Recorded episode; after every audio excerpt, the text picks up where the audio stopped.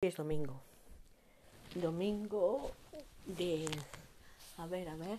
Domingo 27 de junio. Y se supone que, que el lunes van a dar el alta a mi marido.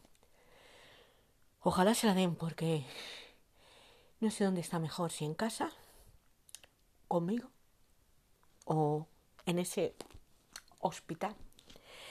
Y lo de hospital entre muchas comillas eh, entre muchas comillas, porque allí la enfermera que te ve agotada durmiendo en, un en una silla y un sillón, el hospital privado concertado de León en el que estoy, se llama San Juan de Dios, si te ven durmiendo en, por agotamiento físico y psíquico en una silla y un sillón, te dicen que si quieres cambiar tú el pañal a tu marido o es que estás tan a gustito ahí durmiendo. A lo que le dices, o, que si prefieres que se lo cambie ella, a lo que le dices en tono de ser, haga usted lo que estime oportuno, por decir, haga usted su trabajo y no me recrimina hacer el mío, que estoy reventada física y psíquicamente y llevo meses haciendo eso que usted, usted parece que me, me está ordenando como si yo formara parte de este equipo de enfermería. Pero como yo no soy mm, no soy follonera, me callo y me callo hasta que la paciencia tiene un límite. Esa fue la primera falta de respeto. La siguiente falta de respeto de una enfermera, porque ellas son sus títulos, fue que yo le digo que cómo quiere que, dice que pide mi colaboración para subir a mi marido al cabecero de la cama. Le digo que cómo quiere que lo hagamos, haciéndome la tonta. ¿Por qué me hago la tonta? Pues me hago la tonta porque yo no trabajo ahí, porque tengo espondiloartrosis, porque tengo una costilla en malas condiciones y porque aunque sé que a un paciente se le puede subir al cabecero de la cama de muchas formas técnicas, incluso me he comprado un libro para recordarlas, como por ejemplo que el paciente eh, doble las rodillas, apriete la planta de los pies contra el colchón y se agarre al triángulo de Walmart y reste hacia arriba sin olmada, mientras las dos personas, una a cada lado, enrollan la entremetida y eh, le levantan con la entremetida hacia el cabecero de la cama. Esa es una forma. Yo eso lo hago hasta sola, es decir, aunque eh, a veces he sujetado la entremetida en mi casa al otro lado del larguero, he puesto una sábana grande y la he subido para arriba y no he roto el larguero porque es de hierro.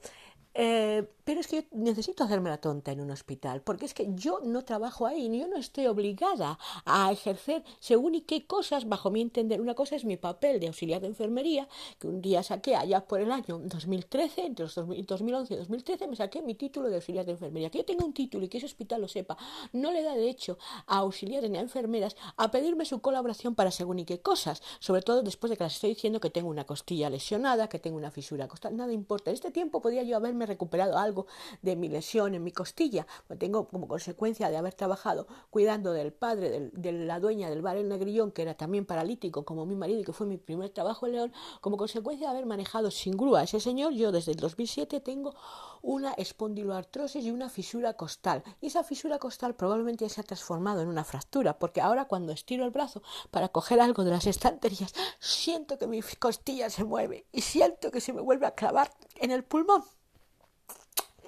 Pero bueno, eso lo que yo esté a nadie le importa, menos a una enfermerita o diplomada universitaria en enfermería titulada. Pues uno va a la diplomada universitaria en enfermería titulada y me dice que es que yo la he faltado al respeto porque le he preguntado cómo hacerlo. Yo en Domusmi se nos enseñaron técnicas, um, técnicas especiales, porque teníamos que valernos solas por nosotras mismas para subir a una persona a la cabecera de la cama. ¿Qué técnicas eran esas?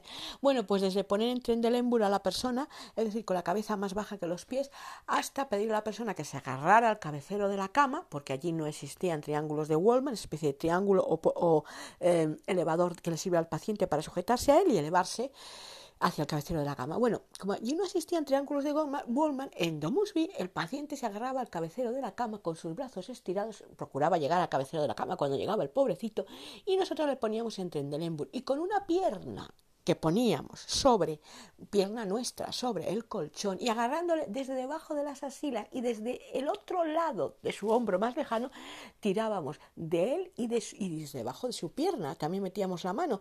Una mano pasaba por debajo de sus escápulas hasta su hombro más alejado y la otra la pasábamos por debajo de la pierna del paciente más alejada de nosotros y tirábamos de él hacia arriba, ayudándonos de la fuerza de la gravedad y de la poca, poca, poca fuerza que tuviera el usuario dependiente agarrándose al, al cabecero de la cama y presionando con sus plantas eh, de pie sobre el, plantas de los pies sobre el colchón y con sus rodillas flexionadas.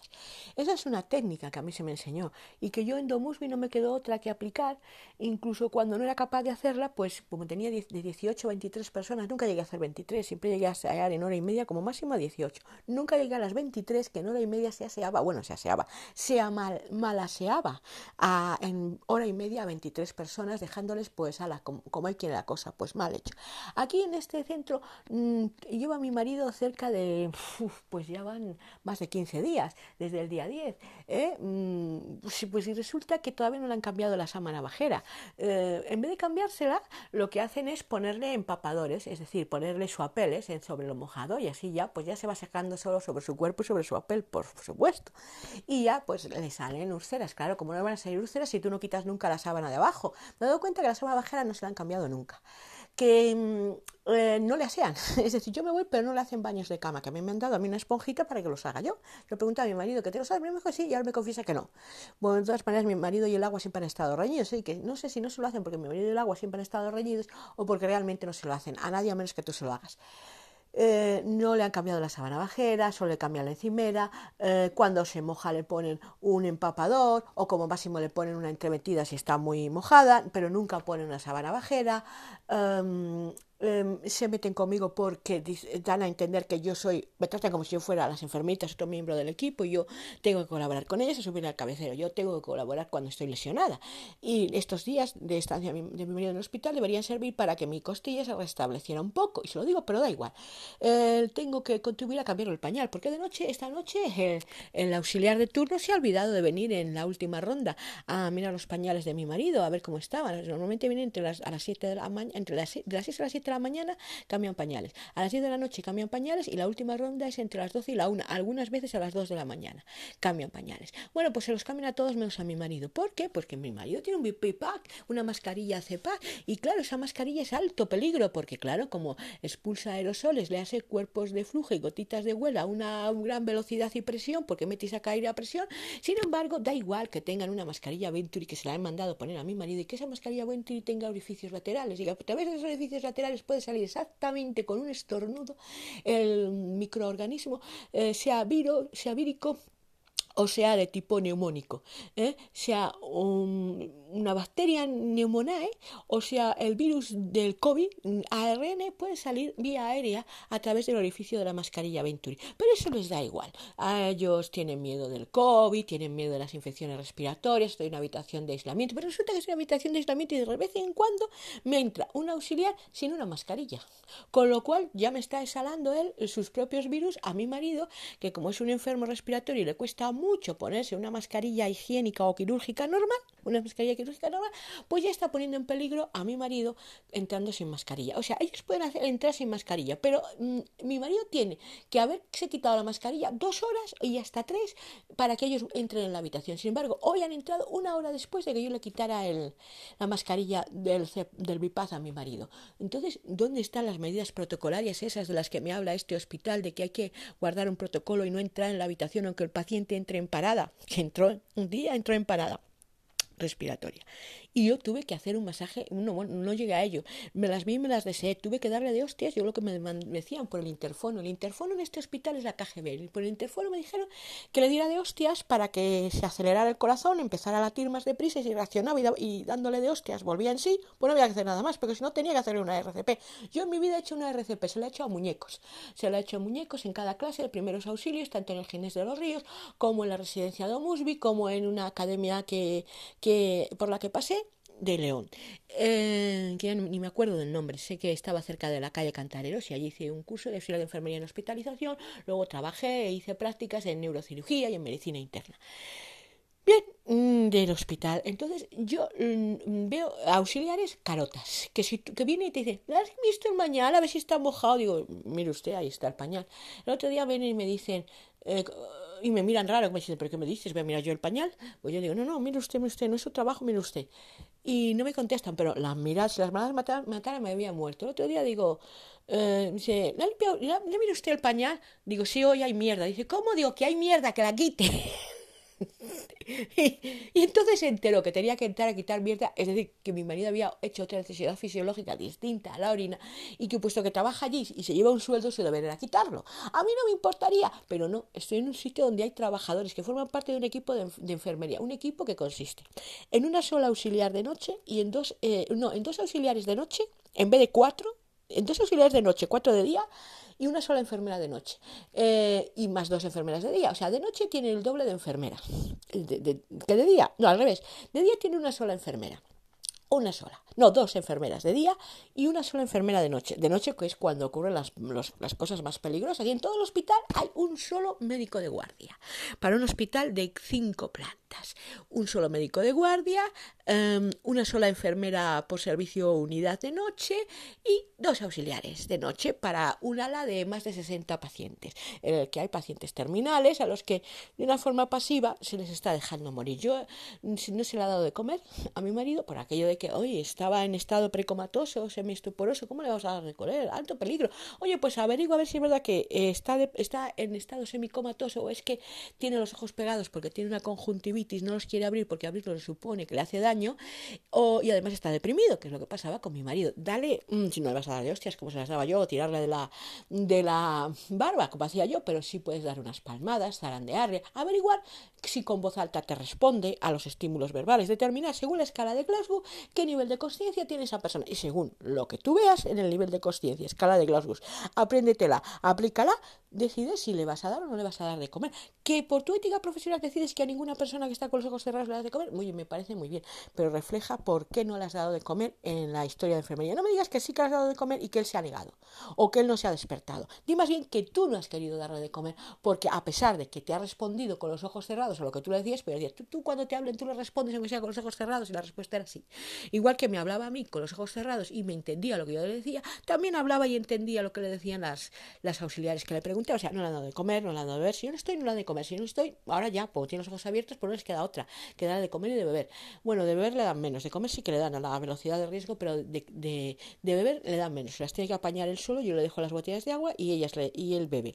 Bueno, no le han dado de comer, no le han dado de comer, no le han dado de beber. Incluso un día se permitieron la sinvergüencería, estando yo fuera, era las seis, entre las seis y las siete de la mañana, estando yo fuera esperando a que salieran de la habitación de cambiarle el pañal, va, veo y que salen de la habitación y echan colonia. Y digo, joder, porque ahora están estas auxiliares echando colonia, una con coleta morena y otra con coleta rubia. Bueno, pues en ese hospital San Juan de León la respuesta a mi pregunta fue inmediata. En cuanto entré en la habitación vi que no solo no le habían cambiado el pañal y por eso echaban colonia, sino que el pañal se había rebasado. Es decir, que había que cambiar eh, el pañal, la, la, orina del pañal había salido del pañal y había empapado pues prácticamente la cama entera. Y como no les apetecía y tocaba el cambio de turno, eh, pues eh, cambiar la cama entera, incluido la bajera, y yo creo que es la única vez que le han cambiado la bajera en más de 15 días. Pues claro, pues se lavaron las manos, echaron la colonia, pero fue esta a decirles que qué pasaba, que, que, que, se habían hecho algo con mi marido. Me contestaron que le habían cambiado de posición, digo, ¿y le habéis quitado el pañal? Eh, dice, sí, digo, pues cuando yo salí estaba mojado, y cuando volví a entrar estaba aún más mojado, y ahora tiene la cama empapada, así que por favor cambiarle el pañal. Dice, no, pero es que ya se lo hemos quitado, digo, pero yo os estoy diciendo que tiene la cama empapada y el pañal empapado, y aun cuando el sea verdad, que mm, se ha orinado después de salir ustedes, yo he tardado segundos en entrar después de que ustedes hayan salido y me he encontrado en segundos, en menos de dos segundos, con toda la cama empapada y con todo el pañal a rebosar saliéndose como quien dice, como un grifo. ¿eh? Aquello solo era, podías escurrir el pañal retorciendo y salía la orina. Entonces ya ante mi insistencia no le quedó otra que ir y cumplir con su trabajo, aunque ya es que ya estamos en el cambio de no digo sí, pero es que mi marido está empapado. Ahora bien, si ustedes me lo quieren dejar ahí mojado, yo obraré en consecuencia. Y ante tal afirmación, con mala, muy mala manera y unas miradas asesinas, pues cogieron y fueron y, le cambiaron el pañal. No le trataron bien durante el cambio de pañal, mi marido le trataron a, a matacaballo, mi marido se quejaba pero yo tenía que conseguir que le cambiaran el pañal. Y no solo el pañal, sino la cama entera. Y esto es la, las profesionales, no son todas, por fortuna, pero basta que exista un par de ellas, o una sola, que aliene mentalmente y despersonalice al resto para que se convierta en un grano en el culo. Y esto es lo que es una residencia, esto es lo que es hoy en día un hospital. Hoy en día eh, la vida de un paciente importa cero, eh, a las trabajadoras les importa menos uno, no a todas, pero basta con que a una, una decida maltratar, porque esto es un maltrato, dejar a una persona eh, con un pañal mojado rebasado de orina es un maltrato en una cama. Em, pedir que un, paciente les pida un analgésico y se pase una tarde entera pidiendo un analgésico y porque no está el familiar no le dan ese analgésico para el dolor.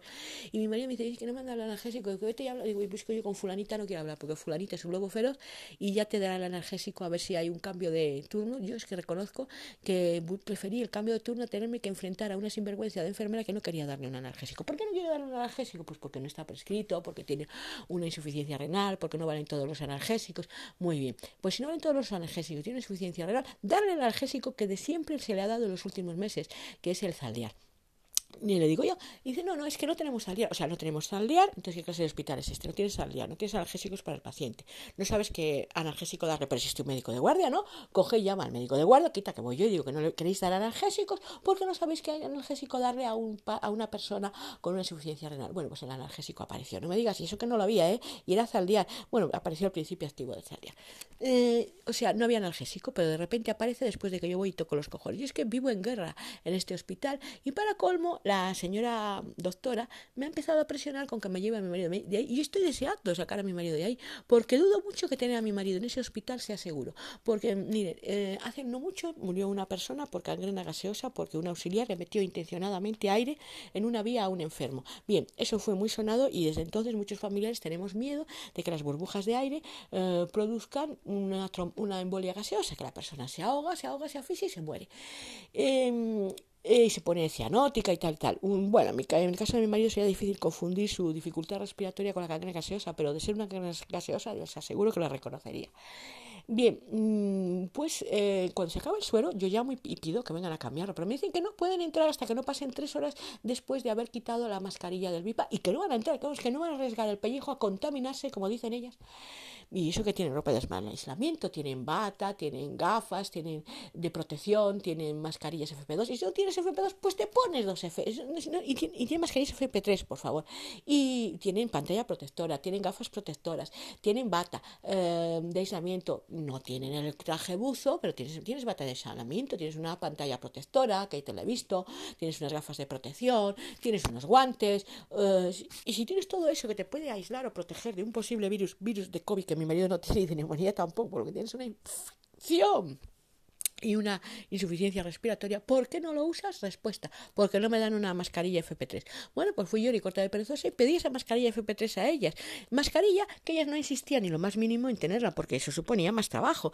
Digo, y si no tienes un FP3, tan sencillo como ponerte dos FP2. O si tienes tanto miedo, te pones dos FP2. Mira, yo llevo una FP2, ¿eh? Todavía no me he muerto y me ha contagiado mi marido nada. A estas alturas de la vida yo estaría, bueno, pues súper contaminada, ¿eh? Llevo aquí más de 15 días y estoy con una FP2 todos los días. Y, y ya que tienes tanto miedo, voy a poner también dos FP2. No, es que no tengo que ponerme dos FP2. Pues si tú tienes que ponerte dos FP2, pide la FP3. No, no, es que ya le he pedido. No, pues entonces voy yo y ya la pido por ti. Entonces, cuando yo fui y pedí ese FP3 para la enfermera, pues la FP3 apareció, pero la enfermera no se volvió a, comportar bien, nunca jamás conmigo. Y, y así no sé, me encuentro en un hospital en el que veo que nos importa una mierda que mi marido se muera por una gaseosa, que nos importa una mierda que mi marido se muera deshidratado. Hay allí sobre el sillón un arnés y unas sábanas eh, y un cinto de seguridad, mucha seguridad, mucho arnés que me han hecho a mí firmar por si le produce un trombo o algo, si le sientan en el sillón cuando yo no esté. Y yo les puedo asegurar que mi marido nunca ha sido sentado en ese sillón, porque yo dejo señales de cambio de sitio, los, eh, los imanes de atar el cinturón de seguridad, y esos imanes siempre están en el mismo sitio. Eh, doblo de una manera concreta eh, partes del cinturón de seguridad, y el cinturón de seguridad siempre está en la misma posición. Los extremos del cinturón de seguridad siempre están en la misma posición.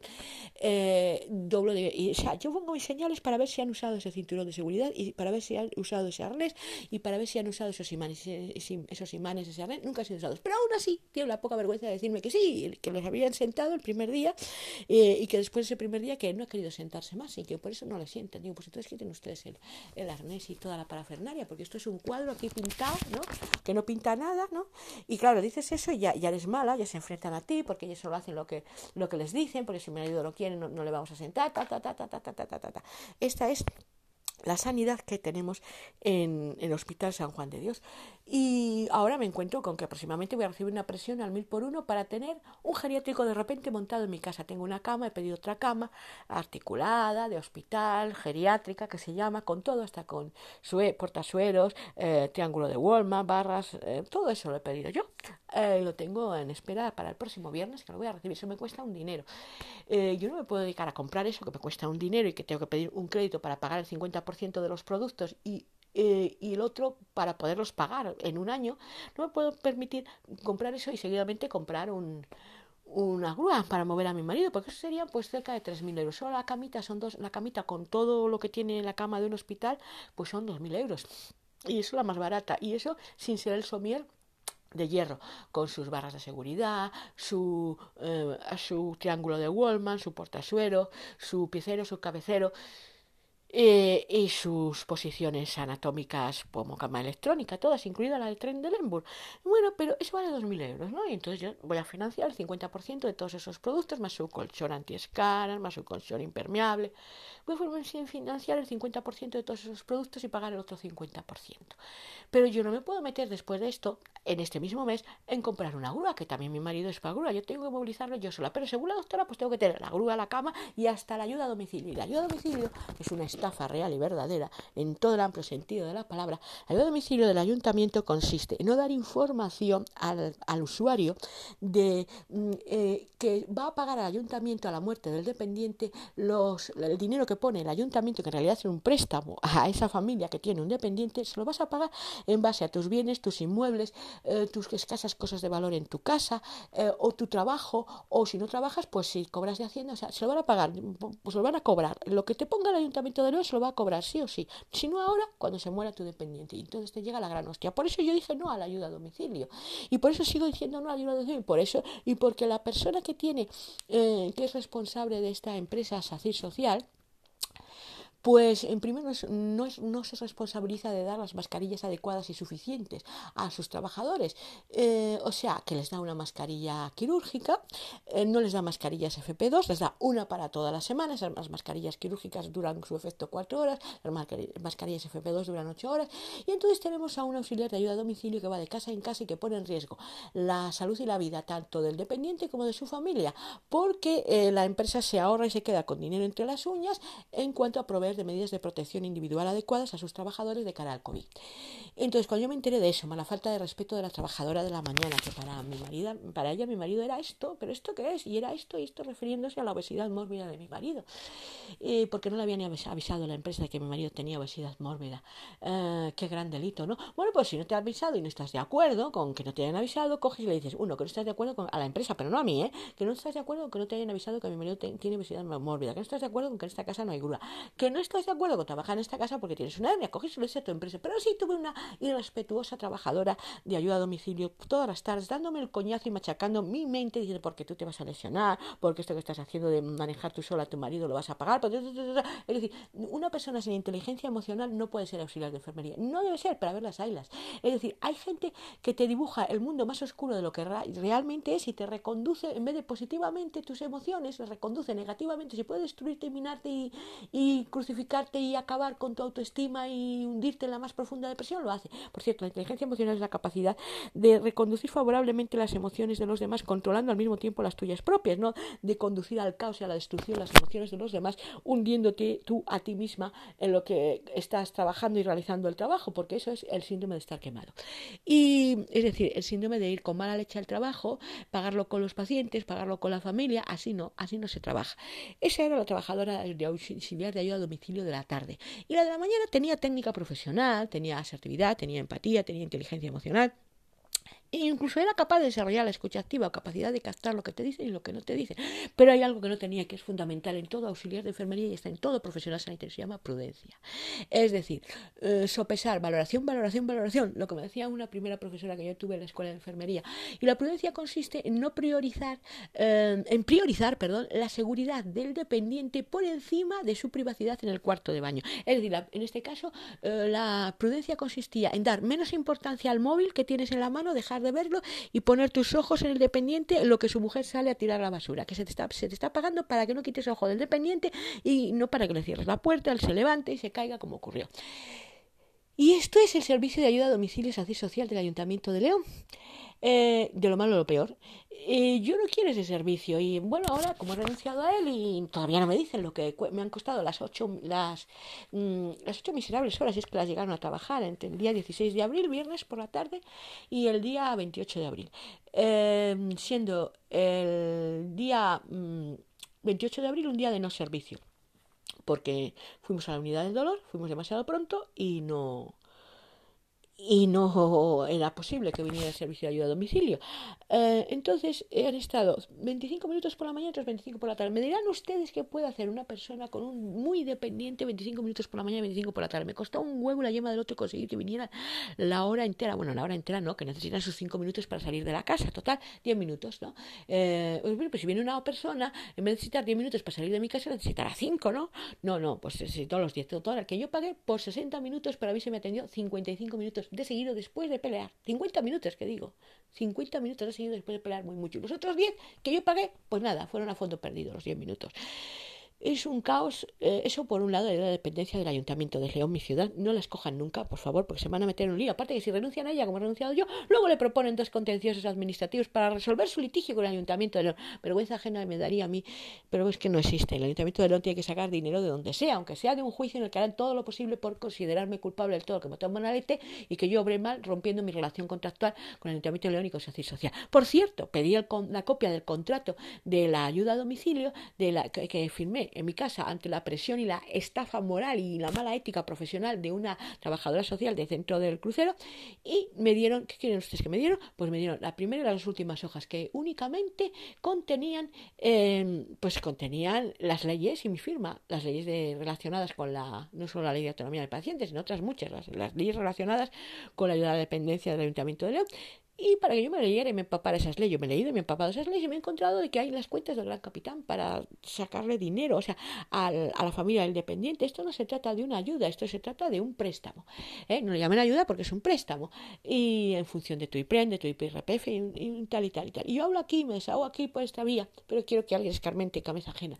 Que nunca acepten un servicio de ayuda a domicilio de una comunidad autónoma y menos del Ayuntamiento de León y porque les estarán estafando. Y en cuanto a la ayuda vinculada al servicio, pues consiste en que papá Estado te da un dinero. Pero tú tienes que presentar a papá Estado la primera vez una serie de facturas. La primera vez pagas tú. Y, esas facturas son, en base a esas facturas, papá Estado te paga.